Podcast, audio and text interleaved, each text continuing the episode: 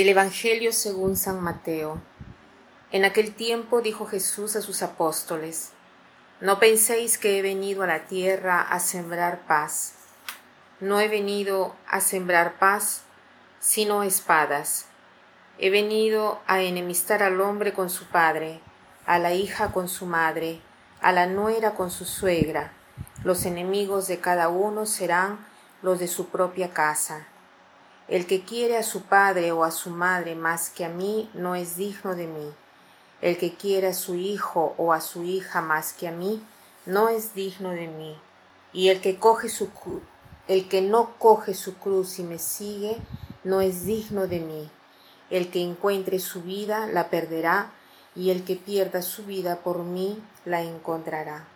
Estas palabras eh, de Jesús nos hacen ver lo importante que es poner a Jesús en el primer lugar.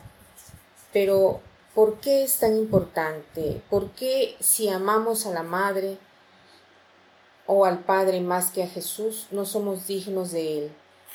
¿Y por qué si no llevamos nuestra cruz, no somos dignos de Él?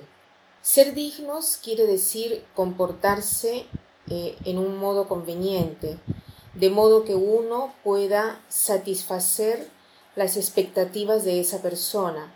Ahora, ¿qué cosa sucede cuando nosotros amamos a la madre o al padre más que a Jesús? Vamos contra nuestros intereses. ¿Por qué? Porque amar a alguien nos pone a la medida del objeto o de la persona que nosotros amamos. Entonces, esta característica que nos hace semejantes a lo que amamos, de tal manera que si amamos una cosa que es superior o inferior a nosotros, nosotros nos disminuimos.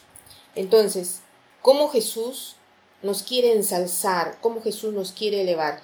Por eso Él se ha hecho hombre, para que nosotros nos, nos convirtamos en Dios, por eso no quiere que nosotros no amemos las cosas, las personas más que a Él, sino que quiere que pongamos en primer lugar a Él para podernos elevar, para podernos ensalzar, porque la naturaleza del amor es ponernos a la altura del objeto que nosotros amamos.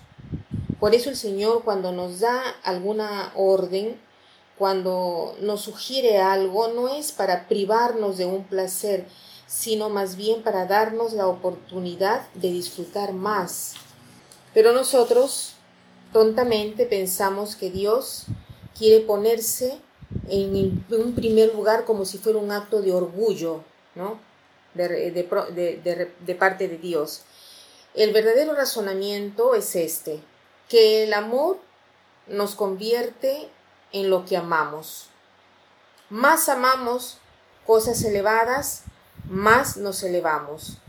Entonces nosotros, con el mismo amor que Dios nos tiene y que nosotros correspondemos a su amor, entonces correspondemos también a las otras personas, porque es un amor que viene de lo alto y al mismo tiempo eleva también a las otras personas. Entonces, ¿qué cosa quiere decir esto para nuestra vida? Quiere decir, el primer pensamiento de la mañana, ¿cuál es? Cuando uno vive para una persona o para un objeto, ¿cuál es? Tiene siempre presente eso. O sea, es como, como una fijación, tiene siempre presente, ya sea la persona o la cosa que uno verdaderamente tiene presente, es como una fijación que tiene uno. Entonces, si queremos vivir para Dios, quiere decir que en la jerarquía de valores de nuestro día tenemos que poner en primer lugar a Dios. Ahora, la, la primera cosa que quiero hacer durante el día es dedicarle tiempo a Dios, a la oración, a la reflexión.